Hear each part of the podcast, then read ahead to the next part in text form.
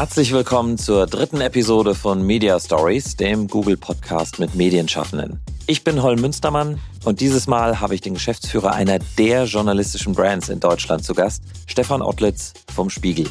Er hat sich vom Journalisten zum Verlagsleiter gewandelt, kennt also beide Seiten derselben Medaille. Beim Spiegel hat er die digitalen Abos zum entscheidenden Erfolgsmodell gemacht und ich freue mich darum auf seinen Blick, wie sich der Journalismus im digitalen wirtschaftlich weiterentwickeln kann. Los geht's, hier ist Stefan Ottlitz bei Media Stories. Hallo Stefan. Hey Holm. Danke, dass du mein dritter Gast hier beim Media Stories Podcast bist und schön, dich wiederzusehen. Sehr schön, dich wiederzusehen. Ja, und auch wieder zu hören hier. Wir sitzen ja im Studio von OMR, wo auch der Podcast von Philipp Westermeier aufgenommen wird. In dem hat er die ganzen erfolgreichen Digitalunternehmer zu Gast. Aber du warst auch schon mal bei einem OMR-Podcast, habe ich gerade erst gestern festgestellt. Du hast schon mal einen Podcast bei OMR Media aufgenommen mit Pia Frei. Ja, also das hat Pia mit mir aufgenommen. Ich schaue immer, dass ich ehrlicherweise in Podcast gehe, wo ich mit interessanten Leuten irgendwie über interessante Themen reden kann. An den erinnere ich mich tatsächlich ganz gut. Da waren wir noch ein bisschen an einem anderen Punkt in der digitalen Transformation vom Spiegel. Und äh, ehrlicherweise, man bekommt immer sehr viel Feedback darauf, was man da erzählt und sprechen dann Leute drauf an, wo der Laden jetzt gerade steht und wie sie ihn in Wahrheit wahrgenommen haben. Ich finde das immer total interessant, diesen Austausch, der dann auch gerade nach Podcast oft stattfindet. In Kassenzone warst du auch schon mal Gast. Also. Das war super, ehrlicherweise. Weil einfach nochmal eine ganz andere Sicht. Wir sind ja als Journalisten oft in unserer Bubble und als Verlagsmenschen. Und einfach nochmal wirklich so eine E-Commerce-Brille. Was fragt uns ein E-Commerce-Superprofi über unser Geschäft. Das war, das hat großen Spaß gemacht. Also äh, Hörempfehlung an dieser Stelle. Alexander Graf, ne? Ja. Sehr schön. Wir haben am Anfang immer eine Rubrik über deine Medien. Deine Kanäle, deine Medien. Welche Medien hast du heute schon genutzt? Natürlich Spiegel, da wäre auch komisch, wenn nicht, ne? Ähm, aber ich, ich glaube, ich wache einfach seit 15, 20 Jahren mit Spiegel Online und jetzt Spiegel.de auf und äh, sehr starker Social-Nutzer, viel Twitter und Insta zum Aufstehen.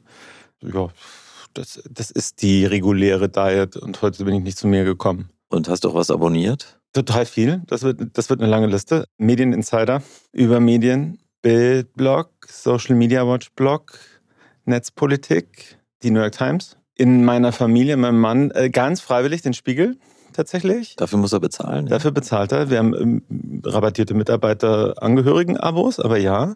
Den New Yorker haben wir auch in der Familie. Und dienstlich habe ich natürlich Zeit, SZ, gelegentlich die FATS. Und tatsächlich, weil ich gerade eine Wohnung renoviere in München und mich eh schon immer für Häuser interessiere. Ich habe ein Abo von Häuser und vom amerikanischen Duell. Ich habe Netflix und Amazon Prime. Gerade nicht mehr Apple Plus, weil gerade keine neue Season von Ted Lasso da ist und auch nicht YouTube. Das tut mir jetzt natürlich besonders leid für euch. Aber ich schaue sehr viele Food- und Handwerker-Videos bei euch. Die habe ich irgendwie auch abonniert. Aber die schaust du dann mit Werbung? Die schaue ich mit Werbung und ihr habt wirklich leider einfach ziemlich viel Werbung inzwischen auf YouTube. Also da könnte der mal ein bisschen dezenter sein. Könntest du auch abonnieren. Ja, ja. Das ist, kriegst du ja bei euch wirklich auch so. Bist du bei Social Media selbst aktiv? Postest du was? da, da, bin ich nur privat. Also im Ernst, meine, meine Handles auf Twitter heißen und auf, auf Insta heißen hier privat, weil ich ja das, das schreibt mir ja gerne hin, ne, diesen Biografiezusatz, hier nur privat. Ähm, ich finde das so ein bisschen schräg. Ich bin echt total gerne auf Social. Ich habe meine da ein bisschen runtergefahren, was ich selber poste, weil ich tatsächlich die Plattform auch kritisch sehe, was an Tonalität da passiert. Aber äh, mir ist tatsächlich sehr klar, dass ich da nie privat bin und deswegen auch ein deutlich bewussterer Umgang inzwischen damit, was ich da mache. Und siehst du mehr Zukunft für die gedruckte Zeitung oder fürs lineare Fernsehen? Also ehrlicherweise, ich lese tatsächlich keine gedruckte Zeitung mehr. Ich lese äh, sehr viel gedruckte Zeitschriften. Ich schaue so gut wie kein lineares Fernsehen mehr. Ich streame und höre auch dann gestreamtes Podcasts sehr stark und ne, ich schaue wahnsinnig viel im Internet verzichtbar ist ehrlich gesagt irgendwie nichts davon. Ich glaube, wir leben auch nicht in einer Welt, wo man auf irgendwas davon verzichten müsste, zum Glück. Ich bin ganz froh, dass die deutsche Medienlandschaft so breit und umfänglich ist, wie sie immer noch ist. Ich schaue ja ganz gerne in andere europäische Länder und denke mir, dass wir es hier sehr gut haben mit der Versorgung an nicht nur Informationen, sondern auch Wissen, Verständnis, also wo es wirklich auch ein bisschen tiefer geht als nur ein bisschen Informationsgehoppel im Internet. Dein Weg, deine Story. Zu dir. Du kommst aus Regensburg, bist also eigentlich Bayer, Niederbayer, ne? Äh, Oberpfälzer, also jetzt wer in Bayern eintauchen möchte, die Oberpfalz ist ein sehr eigenständiger Teilstaat von Bayern, Regierungsbezirk nennen wir das. Niederbayern fängt direkt daneben an. Dialekte sehr unterschiedlich. Wenn du in der Oberpfalz richtig tief einsteigst, das ist da, wo das bayerische Fernsehen untertitelt. Niederbayern versteht man dann doch. Ich bin aber in München aufgewachsen. Okay, und jetzt arbeitest du in Hamburg. Kommst du klar damit? Ja, und ich lebe ja noch eben mit Hauptwohnsitz in, in München. Und ich bin ehrlicherweise auch recht viel auf Reisen, äh, weil man sich jetzt endlich mal wieder direkt ein Gespräch austauschen kann. Das ist, glaube ich, jetzt so das erste Jahr seit drei Jahren. Unter Digital Product Leuten, unter VerlagskollegInnen. Ich finde es schon eine ziemliche Bereicherung meines Lebens, dass ich eben nicht immer nur an einem Ort werkeln muss und dass das jetzt auch geht. Ich glaube auch tatsächlich, dass ich bessere Arbeit mache, weil ich rumkomme und mich austauschen kann recht viel. Und ja, also Reiselust ist tatsächlich, glaube ich, so eine Eigenheit von mir. Im Zug zu sein ist dann schon eine meiner lieberen Office-Situationen. Also wenn der Zug halbwegs pünktlich ist, leer, gutes Internet hat. Warum geht das bei uns ganz gut? Also wir haben ja inzwischen einfach auch so eine, so eine Sache, 50 Prozent Homeoffice sind bei uns äh, in Wahrheit für die allermeisten echt in Ordnung, wünschen sich auch viele plus minus, ne? Naja, das, also als ich angefangen habe beim Spiegel, war das schon sehr viel mehr Hamburg und ich bin ja Fernbeziehungspendler. Da, da hat man dann schon manchmal irgendwie sich da schon wieder Zug fahren. Es ist tatsächlich diese, diese furchtbare Corona-Krise hat diesen Vorteil gebracht.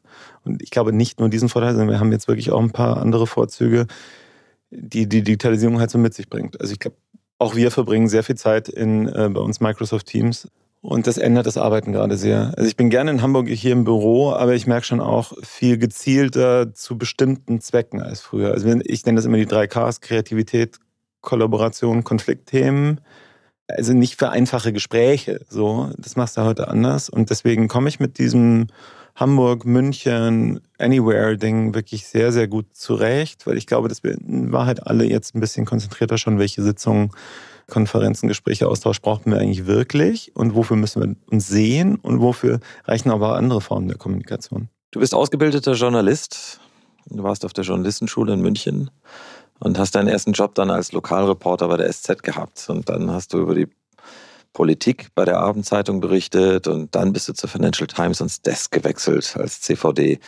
Was ich lustig finde, die Financial Times Deutschland taucht in wahnsinnig vielen Lebensläufen von Medienleuten, die ich kennengelernt habe, auf sowohl bei Journalisten als auch bei Geschäftsführern. Was war das Besondere am kurzen Leben dieses Handelsblatt-Herausforderers? Du warst ja nur kurz da. Ja, das ist, glaube ich, wichtig zu sagen. Also ich sollte mir nicht zu viel FTD anziehen hier, weil es waren anderthalb Jahre und ich kam von einem kriselnden Boulevardmedium ähm, und war einfach auch froh, einen anderen Job zu haben. Ich habe dann sehr viel Spaß gehabt in dieser Redaktion und habe da das erste Mal einen Job an der Grenze von Redaktion und Verlag gemacht als CVD-Redakteur und da schon so einen Gedanken eingepflanzt gekriegt, den ich dann in späteren Stationen so richtig auch gemerkt habe, dass der wichtig ist, dass die Zukunft des Journalismus halt nicht nur am Inhalt hängt, sondern auch in dieser ständigen Arbeit an Geschäftsmodellen. Das ist bei der FDD ja auf eine Weise tragisch dann gekommen, als sie eingestellt worden ist. Und um mal da von der FDD alleine wegzukommen, in den ersten 15, 20 Jahren meines Berufslebens habe ich halt schon sehr, sehr viele Krisen erlebt. Alle aus meiner Generation.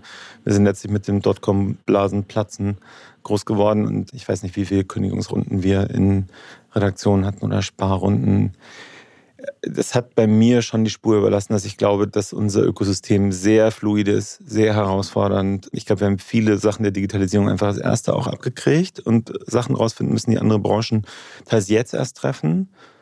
Man soll sich nie zu sicher, aber halt auch andere Lehre nie zu unsicher sein. Also ähm, dieses, diese Wachsamkeit gegenüber den Risiken ist total wichtig, glaube ich. Das ist so meine, meine Lehre aus meinen ersten Jahren in dieser Branche. Aber genauso muss man wachsam sein gegenüber den Chancen.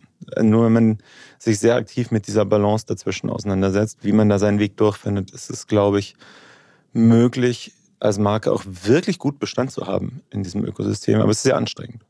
Du warst dann ja schon mal bei Spiegel Online, du bist damals dahin gegangen und als Chef von Dienst, wahrscheinlich noch unter Matthias von Blumenkron. Ja, der hat mich eingestellt. Und hast du damals schon irgendwie eine besondere Beziehung zu der Marke aufgebaut oder kam das jetzt erst später? Ah, das hatte ich schon vorher. Ich meine, also ich habe den Spiegel als ey, 10, 11, 12-Jähriger vom Straßenrand aufgelesen. Es gab damals noch den Sperrmüll in der Münchner Vorstadt und man zuckte halt rum und Leute haben irgendwie Sachen rausgestellt, die sie nicht mehr gebraucht haben. Und da war einfach immer wieder der Spiegel dabei, der ausgelesene Spiegel. Und ich habe ihn weggekloppt. Und da kommt ganz viel politische Bildung von mir her. Und es klingt jetzt vielleicht so ein bisschen abgedroschen, aber 9-11 war dann schon für mich wichtig, um mein Verhältnis zu Spiegel Online auszuprägen. Ähm, das war für einen Online-Journalismus ein wahnsinnig prägendes Erlebnis wenn man was Gescheites im Internet lesen wollte, dann bist du da halt zu Spiegel Online gegangen, weil ganz viele angefangen haben, nach dem Dotcom-Blasen platzen, ihre Online-Redaktion dicht zu machen oder zumindest stark runterzufahren.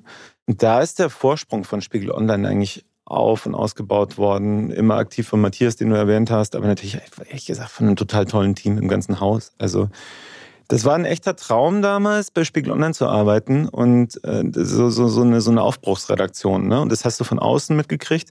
Und absurderweise habe ich dann erstmal zwei Jobs abgelehnt bei Spiegel Online, weil mir die Ressorts zu fern waren, wo das gewesen wäre. Und dann hatte ich da ein bisschen Bammel. Und als ich dann Textchef werden sollte mit Schwerpunkt Politik, das war dann so mein Metier, da habe ich dann zugeschlagen und auch wusste dann natürlich eigentlich schon, ein viertes Mal werden sie mich wahrscheinlich nicht fragen. Und dann war ich bei meinem Traumarbeitgeber. Das war damals wirklich so und das ist es auch heute noch. Damals war das ja noch strikt getrennt zwischen Print- und Online-Redaktion. Glaubst du, das war damals erforderlich, um online überhaupt irgendein Gewicht zu verleihen? Ich glaube, der, der, der, Spiegel war damals unendlich schlau, sich mit einer starken Online-Redaktion aufzustellen und nach Dotcom halt keinen Kahnschlag zu machen wie so viele andere. Und ehrlicherweise von den Entscheidungen profitieren wir noch heute. Und wenn wir dann so große Entscheidungen fällen, wie jetzt die Print-Online-Integration vor vier, fünf Jahren, dann ist allen das schon im Kopf, dass es auf genau solche Weichenstellungen immer wieder ankommt. Also ich, ich glaube, dass es natürlich damals wichtig war, dass online so einen eigenen Chorgeist, einen Experimentierwillen entwickeln konnte, journalistisch, wirtschaftlich. Und das ist ehrlicherweise gar nicht so unähnlich anderen Spiegeltöchtern wie, wie TV und Manager Magazin, wenn man ein bisschen zurückschaut. Und natürlich von dem damals dann geleisteten profitiert heute in Wahrheit das ganze Haus weil natürlich inzwischen Print und Digital eine logische Markeneinheit bilden in den Köpfen der Menschen, weil sich die Digitalisierung natürlich fortbewegt hat. Du wurdest dann Chefredakteur vom digitalen Angebot der Süddeutschen und gingst anschließend wieder zurück zum Spiegel, aber auf die kaufmännische Seite. Das ist ja ganz interessant. Also als Leiter der Produktentwicklung damals. Wie kam das? Ich dachte immer, dass Journalisten maximal noch als Sprecher vielleicht irgendwo hinwechseln, aber ihrem Handwerk immer treu bleiben. Und du warst da ja da schon Mitglied der Chefredaktion von der Süddeutschen. Was hat dich trotzdem gereizt? Also ehrlicherweise passiert das gar nicht so selten, dass Journalisten äh, sich für Produkt interessieren, in solche Mischjobs gehen. Das, das ist in unserer Branche tatsächlich eigentlich sogar so ein, so ein total interessanter Move geworden, weil man sich ja eben nicht nur fürs Geschäft interessiert, für den Vertrieb oder die Anzeigen, sondern man interessiert sich ja wirklich weiter für das Produkt, was die Leute da draußen lesen, konsumieren. Ich habe immer an dieser Grenze gearbeitet, ehrlicherweise über zehn Jahre sicher hinweg. Selbst als ich Textchef und geschäftsführender Redakteur dann bei, bei Spiegel Online war, war ich äh, auch der Typ, der an der Mobilseite gearbeitet hat und solche Sachen. Ja, meine drei, vier letzten Jobs habe ich mich immer an dieser Schaltlinie halt bewegt. Und letztlich geht es halt um dasselbe Ziel, ne? Wie kriegt man Journalismus durch diese Krisenjahrzehnte, wie wir es dann immer so gerne nennen, die ja inzwischen ehrlicherweise auch viel stärker auch als Chancenjahrzehnte wahrgenommen werden? Wenn man mal auf die Geschäftsmodelle schaut, die sind ja inzwischen auch wieder sehr, sehr valide bei den großen Qualitätstiteln. Deswegen meine Lehre wäre, journalistische Unabhängigkeit geht halt nur mit wirtschaftlicher Unabhängigkeit. Und wir zeigen das beim Spiegel, glaube ich, jede Woche, jeden Tag wer für unabhängigen Journalismus eintreten will, egal wo bei uns im Haus, muss halt für ein gutes Geschäftsmodell sorgen, das im Kern dann wieder vor allem den LeserInnen verpflichtet ist. Wer gute Geschäfte im Journalismus machen will, der muss die Journalisten fördern. Das kommt da auch mit. Und das sehe ich schon als, als Teil der Rolle, die wir, die wir haben. Auch auf der, auf der anderen Seite, wie wir es dann immer nennen, Verlagsseite, alle zusammen bauen halt in den konkreten Produkten rum, an dem, was man dann so gerne dann als Brand nennt, Marke, Wertversprechen. Es gibt ganz viele Worte aus, aus dem Marketing-Logik. Aber am Ende bleibt halt für mich wirklich dieser Gedanke, nur wirklich starke journalistische Marken, unabhängige Marken kriegen die Transformationsprozesse dieser Jahre wirtschaftlich so hin, dass sie noch einen gesellschaftlichen Mehrwert liefern. Und das honorieren Leserinnen und Leser. Und deswegen müssen wir so antreten, dass wir, glaube ich, auch auf der Verlagsseite uns sehr klar zu dem Journalismus bekennen, den wir da machen. Und so findet das in meiner Person, glaube ich, irgendwie auf eine interessante Weise zusammen, die man irgendwie, glaube ich, auch heute gar nicht mehr so absurd finden muss, dass man diesen Wechsel macht. Und jetzt bist du dadurch seit zwei Jahren Co-CEO, Geschäftsführer von der Spiegelgruppe. Hat sich dadurch nochmal deine Perspektive geändert, dadurch, dass du jetzt über alle Zahlen guckst und weißt, wie viel Journalismus kostet? Naja, also Kosten sind ja das eine, ne? Aber im Ernst, ich sehe da doch auch, was das so erlösseitig bringt. Also wenn man so konsequent in den Markt geht, wie wir das gerade versuchen. Also wir sind eine der wenigen Marken, die mit wirklich hartem aktuellen Stoff Abos gewinnen. Also unsere LeserInnen honorieren den Journalismus, den wir machen, und der ist nicht leicht. Und ja, also offensichtlich liefern wir den LeserInnen da das, was sie so vom Spiegel erwarten, kritisch unabhängiges Angebot. Das lesen wir in jeder Marktforschung, dass das von uns erwartet wird. Wir sehen aber auch in jeder Marktforschung, dass wir das liefern. Und am Ende bleibt bei den Leuten hängen, dass sie die, die Welt idealerweise ein bisschen besser verstehen. Und das als Kaufmann irgendwie zu fördern, moderne Publizistik zu fördern, wie man sie halt jetzt machen muss, in diesem sehr digital geprägten Ökosystem, bei allen Reformen und Optimierungen, die du natürlich auch machen musst. Das ist eine total spannende Aufgabe, wo sich meine Sicht auf den Journalismus erweitert hat. Aber der Wert des Journalismus, der steht doch auch im Zentrum unserer Bemühungen in unseren Jobs als, als Geschäftsführer von Thomas und mir. Und Jenny bei der Manager-Magazin Familie und, und, und. Also das, das ist bei uns wirklich in der DNA, auch als Haus. Wir sind ein mitarbeitergeführtes Unternehmen, das vergisst man da draußen ganz gerne. Über 50 Prozent, knapp über 50 sind im Besitz der Mitarbeiter-KG. Das verpflichtet schon auch nochmal auf eine interessante Weise anders. Wir sind ein sehr demokratisch verfasstes Haus, in so einem ganz speziellen Sinn. Manchmal sage ich, wir sind Kommunisten, das ist natürlich Unsinn, weil wir natürlich auch sehr stark wirtschaften müssen. Aber die Diskussionen in einem Haus wie dem Spiegel sind sehr viel spannender, interessanter und zielführender an vielen Stellen, als du das in der klassischen Verlagsstruktur hast. Und das macht ehrlich gesagt dieses Haus auch einfach nochmal besonders spannend, weil wir wirklich einfach vor allem für einen Zweck da sind, nämlich der Gesellschaft einen Beitrag zu geben. Deine Herausforderungen, dein Deep Dive. Ihr habt mit dem Spiegel eine wahnsinnig starke Marke aufgebaut, mit der ihr es gut verstanden habt, ihr auch Online-Geld zu verdienen. Kannst du sagen, wie viel Umsatzanteil ihr mittlerweile online versus mit der gedruckten Zeitschrift verdient? Immer mehr als 100 Millionen Euro mit dem Digitalen. Wir nennen uns da den 40 Prozent, je nachdem, wie man es rechnet, welche Geschäfte man rechnet, rein und raus. Aber overall nähern wir uns den 40 Prozent. Und 40 Millionen neue Umsatz sind seit 2018 dazugekommen, seit wir unser Abo-Modell gestartet haben, Spiegel Plus, was extrem erfolgreich ist. Und dazu muss man jetzt einfach sagen, da stehen erstmal keine Kosten dem entgegen. Diese 40 Millionen gehen ja nahezu eins zu eins ins Ergebnis, weil die anderen Erlöse weitgehend konstant geblieben sind. Auch das ist uns gelungen. Also wir sind nicht ein Haus, das sagt, nur das Digitale wächst, das Print äh, schauen wir gar nicht mehr drauf. Wir, wir schauen auch sehr darauf, dass Print stabil bleibt und das schaffen wir. Zumindest bis zu diesem Rezessionsjahr, da glaube ich, schaut jeder in der Branche gerade in die Glaskugel und fragt sich, was, was wird jetzt genau passieren in den Märkten. Der Winter wird da, glaube ich, sehr interessant. Aber wir schaffen es auch zum Beispiel unsere Printvertriebserlöse irgendwie stabil zu halten. Die digitalen Anzeigenerlöse haben wir irgendwie über die letzten Jahre stabil gehalten. Und dann kommt einfach der Pay-Umsatz obendrauf. Und das macht natürlich, was das Geschäftsmodell der Zukunft angeht, total Hoffnung weil wir schon sehen, wie so ein Geschäftsmodell der Zukunft auch aussehen kann. Stärker digital geprägt, stark Abo-Pay geprägt, aber da, da wird uns nicht bange. Und wenn du 2006, als du zum ersten Mal beim Spiegel warst, schon Geschäftsführer gewesen wärst, äh, was hättest du damals anders gemacht? Hättest du die Redaktion früher zusammengeführt? Äh, ehrlicherweise, äh, nachher weiß er eh immer alles besser. Alles Quatsch, was ich jetzt sagen würde. Er weiß halt einfach nicht alles besser. Ich glaube, neue Modelle müssen sich oft erst in Keimzellen etablieren können. So also machen wir das jetzt so, alle reden über Print und Online. Wenn man sich jetzt mal anschaut, da wächst ja in Wahrheit ein neues Medium Audio auch gerade heran. Äh, zwischendurch haben wir ganz viel über Video geredet. Ich glaube, dass da das auch gilt, dass man solche Keimzellen braucht. Und wenn sie dann mal ne, in der BCG-Matrix vom kleinen Star oder Fragezeichen dann zur Cashcow werden, dann sich quasi diese Keimzelle ausgekeimt hat, dann gibt es keinen idealen Zeitpunkt, den man jetzt vorher ganz genau weiß. Es gibt aber die Notwendigkeit natürlich, dass du eine Integration dann machst und überlegst, wie baust du das Gesamtunternehmen weiter.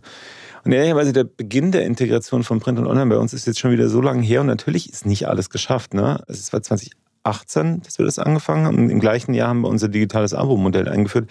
Da war das dann ein zwingender Zeitpunkt. Wenn du sagst, es ist ein digitales Abo-Modell, in dem wir alle Inhalte des Hauses sinnvoll in ein Abo-Modell packen wollen, dann ist die Integration ein folgerichtiger Schritt gewesen. Und andere haben ja noch nie mal angefangen im Markt, ne? muss man auch sagen. Redaktionsintegration ist noch nicht Standard in Deutschland. Sind noch ganz bewusst separiert teilweise. Ehrlicherweise sollen ja gerne am Schluss mal die Medienhistoriker dann beurteilen, was wir geleistet oder was wir versäumt haben, wann. Wir sind einfach in der Medienbranche, glaube ich, alle viel zu tief drin im Prozess für jetzt eine echt valide Beurteilung. Ich glaube, wir sind, kommen ganz gut durch als Haus. Es gab ja ganz schön viele Widerstände gegen die Zusammenführung damals. Ich weiß ja, Wolfgang Büchner als damaliger Chefredakteur, der hatte noch arge Probleme, als er das durchsetzen wollte. Und dann, als er weg war, wurde es trotzdem gemacht. Ja, ich erinnere mich, äh, da war ich nicht beim Spiegel, sondern bei der SZ und auch um mich gab es ja die eine oder andere Debatte damals, als ich ähm, in die Chefredaktion der SZ als Online-Chefredakteur ging. Ich glaube, dass, also ne, ich, ich kenne das vom eigenen, von der eigenen Haut so, gab ja Berichterstattung damals und äh, Hoodie-Journalismus wurde geboren und so. Ich glaube, wenn du heute acht Jahre später drauf schaust, denkst du dir auch so, Mann, was haben wir damals geredet und irgendwie heute kommt das Geld rein, weil wir irgendwie dann doch an den Geschäftsmodellen einfach stringent weitergearbeitet haben, egal in welchem Haus. Ich glaube, also wirklich auf mich bezogen. Manchmal sind manche Schlachten auch einfach wichtig, dass man sie schlägt, um es klassischem Management-Deutsch auszudrücken. Oder anders gesagt, manchmal ist es wichtig, dass ein Konflikt auch einfach bearbeitet wird. Ich finde es immer besser, ehrlich gesagt, wenn es nicht an Personen lang passiert, hätte ich mir damals sicher auch manchmal gewünscht. Aber das ist lohnend am Ende des Tages. Was glaubst du denn umgekehrt, wie wie lange wird es sich überhaupt noch lohnen, die Printausgabe zu drucken? Ich meine, jetzt steigen die Papierpreise enorm. Es ist eh klimaschädlich, so viel Papier zu drucken. Und dann gibt es ja auch noch die Remission und sowas. Auf Print zu verzichten, ist das eine Option? Ich mag ja das Internet, ne? Äh, und wir hosten unsere Seiten ja auch in Google Screen Cloud. Und deswegen ist das alles natürlich super nachhaltig. Aber dass jetzt das Digitale ganz klimaneutral wäre, würde ich ja auch nicht sagen. Also kann man auch zwei Sichten drauf haben, wie Green Cloud genau ist und so. Und deswegen sind diese Diskussionen oft verkürzt. Ich glaube, wir haben viel gemacht, was jetzt so Nachhaltigkeit angeht. Wir sind eines der wenigen Magazine, die wirklich eine hohe Recyclingquote im Papier haben. Wir haben wahnsinnig viel Verpackung gespart. Wir haben keine schädlichen Farben mehr. Ne? Wir arbeiten da echt seit über 20 Jahren an den Themen. Aber es ist Unsinn, dass man Medien auf die Weise gegeneinander ausspielt, weil ich glaube, dass eine demokratische Gesellschaft, dass man jetzt ja grundsätzlich ein Recht hat, tatsächlich sich in beliebigen Medien aller Formen zu informieren. Es ist Unsinn, jemanden auszugrenzen, weil er halt lieber was auf Papier liest. Wir wohnen in, in großen Städten und wir haben einen bestimmten Lebensstil und für uns ist das mit den Handys total normal. Und dann erklär mal dem 75-Jährigen, warum du irgendwie den Spiegel jetzt nicht mehr druckst. Ich glaube, um es mal positiv zu wenden, ich glaube sogar, dass wir, wenn es was das Papier angeht, und die gedruckten Produkte. Wir werden in den kommenden Jahren sogar eher noch einen verschärften Wettbewerb haben um Papier. Nicht unter der Woche, aber stark am Wochenende. Das Wochenende ist Lesezeit, ist Zeit zum Zurücklehnen, zum Aufstand kommen, zum Dazulernen, anders gesagt zum Lesen und Verstehen. Und das nehmen die Leute schon gerne in die Hand. Ein Papier ist halt nicht tot, so wenig wie Bücher tot sind. Ne? Oder gerade in unserem Haus nicht. Wir haben nach wie vor eine enorme hochrentable Auflage. Und ich sage bei solchen Diskussionen gerne, du machst dir nicht das Standbein weg, weil du ein Spielbein brauchst. Du hast mir mal gesagt, du hättest manchmal keine Lust mehr auf digitale Werbung. Es äh, würde immer anstrengender werden. Kannst du noch mal sagen, was du damit meintest? So meine ich es natürlich nicht. Ne? Also wir brauchen Werbung. Wir würden auch da nicht auf das Standbein verzichten, um, weil wir ein anderes Standbein haben. Es ist schön, wenn man zwei Standbeine hat.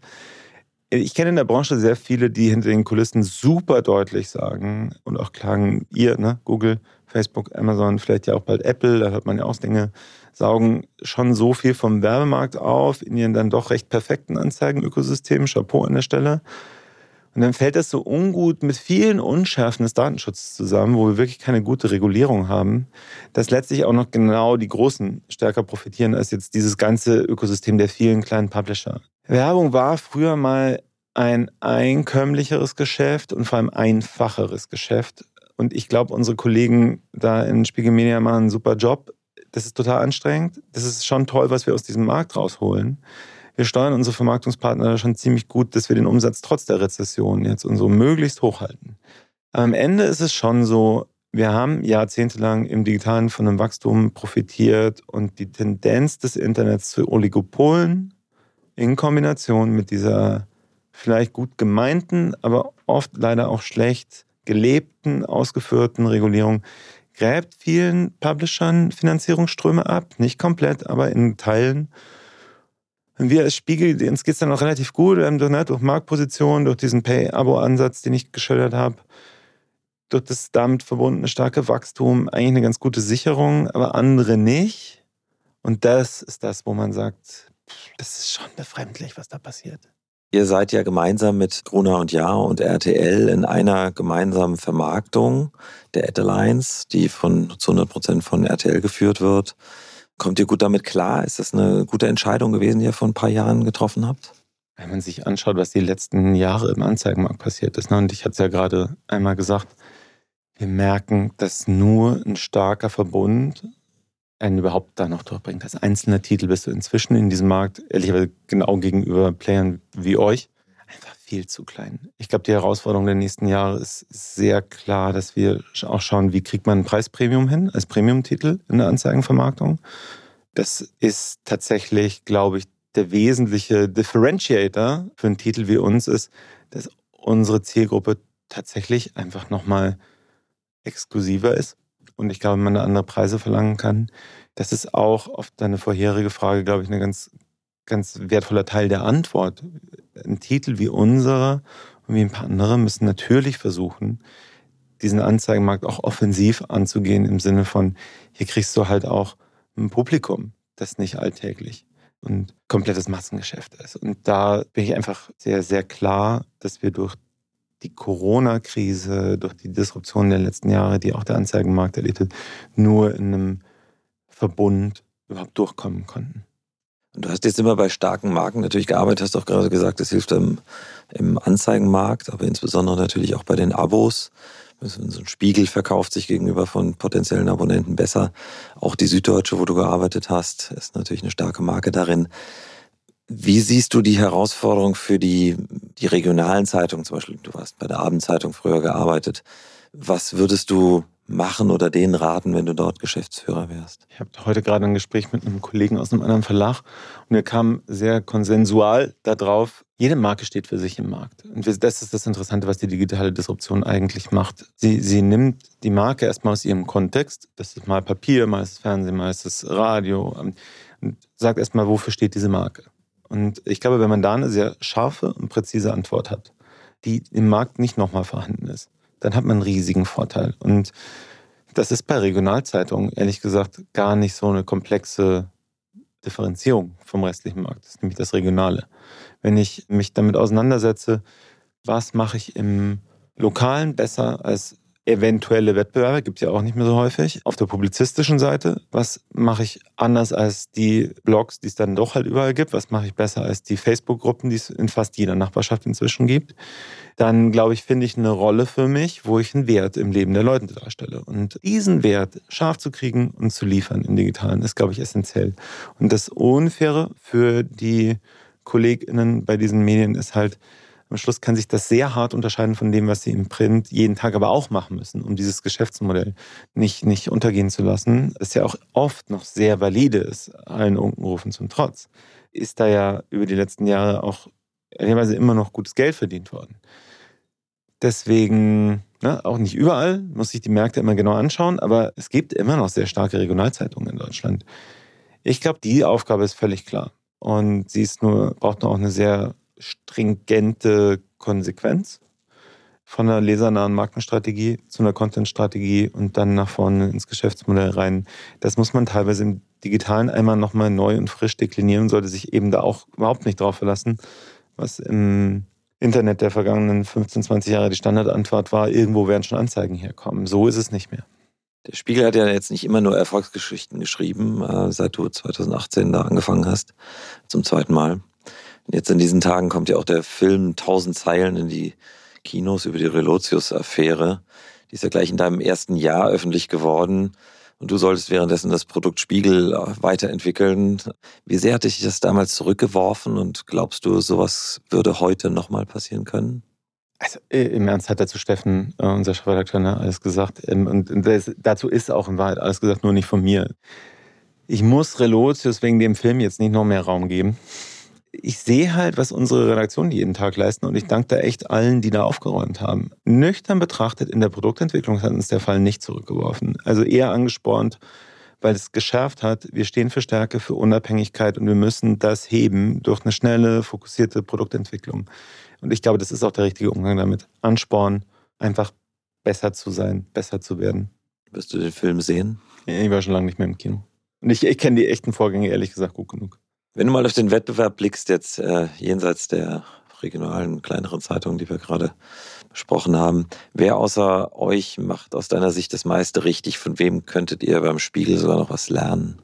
Ja, unsere Branche hat ja gern mal so ein Transformationsgejammer am Leib. Ne? Also so, alles wird schlimmer und so. Das finde ich schon ganz bemerkenswert blöd, weil ich finde, dass wirklich sehr viele sehr viel auch richtig machen. Also es gibt gar jetzt den einen, der da irgendwie für mich raussticht. 2021 war für fast alle größeren Titel ein wirklich sehr gutes Geschäftsjahr und journalistisch ohnehin glanzvoll, weil sich in Krisen halt regelmäßig die, die, die Qualitäten der großen Marken beweisen. Ne? Also das, das hast du schon gemerkt. In Corona war einfach sehr, sehr viel gute Berichterstattung. In Ukraine war einfach sehr, sehr viel große, gute Berichterstattung. Der, der Markt ist in einem sehr guten Zustand und die digitalen Produkte, die Printprodukte sind auch in einem guten Zustand. Natürlich muss er immer reformieren und so. Ich glaube, dass 2022 interessant wird, weil er natürlich jetzt die kommende Rezession durchschlagen wird. Es wurde in den vergangenen Jahren schon viel geschafft, aber da wird es nochmal spannend. So, so, wie sortieren sich da drin eigentlich alle, weil Papierpreise hochgehen, weil äh, Stromkosten hochgehen, was ja dann auf alle, die viel drucken müssen, nochmal anders durchschlägt als Titel wie unsere, die einmal in der Woche drucken und so weiter. Ich glaube, dass wir in den Zeiten auch sogar im Print viel voneinander lernen werden, ähm, im Digital natürlich sowieso. Und um das einmal zu sagen, wir lernen im Digitalen ohnehin alle sehr viel miteinander. Da ist ein bisschen eine andere Kultur. Wir reden einfach viel miteinander. Gerade unter den Digitalmarken und den großen ist klar, unsere Marken sind inzwischen so differenziert positioniert, dass wir oft keine 1 zu 1 Wettbewerber mehr sind, wo der, der Kunde, die Kundin das einfach irgendwie so gegeneinander austauscht, weil sie eh dasselbe. Sondern wir erfüllen, glaube ich, schon sehr unterschiedliche Funktionen im Leben und in den, in den Bedürfnissen unserer NutzerInnen und bedienen die Entsprechend kann man vom Austausch schon mehr profitieren, als man riskiert. Und ich glaube, dass die ganze Branche sehr davon profitiert, dass sich da eine gewisse Kultur des, wie macht ihr es, wie machen wir es, etabliert hat. Auch anders als sicherlich vor 10, 15 Jahren. Wir haben jetzt viel über Abos und Werbung gesprochen. Die Suche ist ja immer und besteht fort nach dem, nach dem dritten Geschäftsmodell für Verlagsmarken. Es gab eine Zeit lang so einen Trend, da haben alle E-Commerce gemacht und Bücher verkauft und Trikots und dann gab es wieder eine Welle, wo dann jede Marke eine eigene Konferenz hatte, Events gemacht hat, organisiert, um damit auch Geld zu verdienen. Siehst du irgendwas sonst noch am Horizont, was vielleicht eine Verlagsmarke zum Umsatz antreiben könnte? Ja, also wir explorieren schon auch viel. Also wir haben mit Nutzwert in den, in den vergangenen Jahren ziemlich viel ausprobiert, glaube ich, was früher nicht mit dem Spiegel und auch Management verbunden worden wäre. Aber so schlauer, verlässlicher Nutzwert ist zum Beispiel ein sehr logischer Entwicklungspartner. In der, unserer Manager-Magazin-Gruppe haben wir ein Angebot Manage Forward, wo wir virtuelle Seminare anbieten, was, was gut funktioniert. Das haben wir während Corona gestartet und das ist tatsächlich so angelaufen, dass wir sagen, hey, da, da, da, liegt irgendwas. Learning ist das für uns nicht ein logisches Thema und so. Natürlich sehen wir auch, dass im Commerce gerade wahnsinnig viel passiert. Ich glaube, dass das klassische Anzeigenmodell des Direktabverkaufs auf unseren Seiten, wo man von Schuhen durchs Internet verfolgt wird, ne? Da kann man die Frage stellen, wenn ich höre, dass YouTube mit Shopify eine Kooperation macht, dass ich quasi äh, direkt in Shopify reinfalle, wenn ich ein YouTube-Video schaue. Wird sozusagen solche Retargeting-Lösungen überhaupt noch brauchen, wenn Influencer auf YouTube dir im Grunde das Produkt schon vorstellen, dann kannst du da auch gleich noch shoppen. Ich glaube, dass sich da wahnsinnig viel tut im Bereich Commerce und Anzeigen und tatsächlich auch es immer eine Tendenz gibt, wie kriege ich noch irgendwie mehr Leute aus der Anzeigenkette raus im Internet, ähm, wie kriege ich mehr Direktgeschäft. Äh, und damit müssen wir uns natürlich auseinandersetzen. Ich glaube, wir lernen am Ende des Tages schon, wir haben ein Kerngeschäftsmodell. Wir müssen so ein Art journalistischer One-Stop-Shop sein für kritisches Weltverständnis, für, für werthaltiges Wissen, so nennen wir das. Und das kann in die Aktualität gehen, das kann auch über die Aktualität hinausgehen, aber du musst eigentlich irgendwo anders hingehen, um wirklich gute Orientierung zu kriegen für wesentliche Fragen, die sich dir stellen. Und dann müssen wir, was darüber hinausgeht, aber auch sehr transparent irgendwie agieren und auch klar Grenzen ziehen. Also wir machen halt im Gegensatz zu anderen keine intransparenten Affiliate-Geschäfte. Ne? Wir machen jetzt nicht Content auf Bestellung für Anzeigenkunden. Das geht alles beim Spiel nicht, das wollen wir auch nicht.